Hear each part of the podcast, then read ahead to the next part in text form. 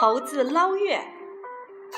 一个月圆的夜晚，一群猴子睡不着觉，都坐在树枝上看月亮，时不时地发出赞叹声。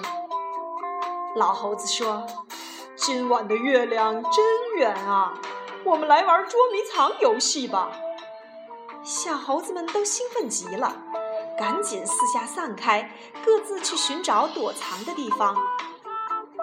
一只小猴子跑到一口井旁，它探头朝井里一看，发现里面有好多水，水里还有一个明晃晃的月亮。小猴子一下慌了神，转身朝树林里大叫起来：“不得了了，不得了了！月亮掉进井里了！”一只大猴子听见了，跑过来一看，也跟着叫起来。不得了了，不得了了！月亮掉进井里了。老猴子赶紧跑了过来，他看到井里的月亮，也大喊起来：“不得了了，不得了了！月亮掉进井里了！”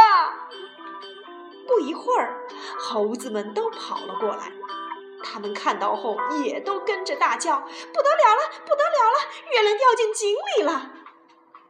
老猴子很快冷静下来，他说：“别吵了，咱们还是搭个梯子去把月亮捞上来吧。”老猴子爬上旁边的大树，用双腿勾住树杈，头朝下倒挂了下来。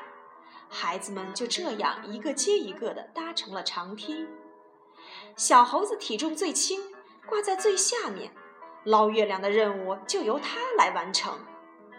他将手伸到水中，对着月亮使劲儿捞了一下，可是他只捞到一盆水，月亮也被弄碎了。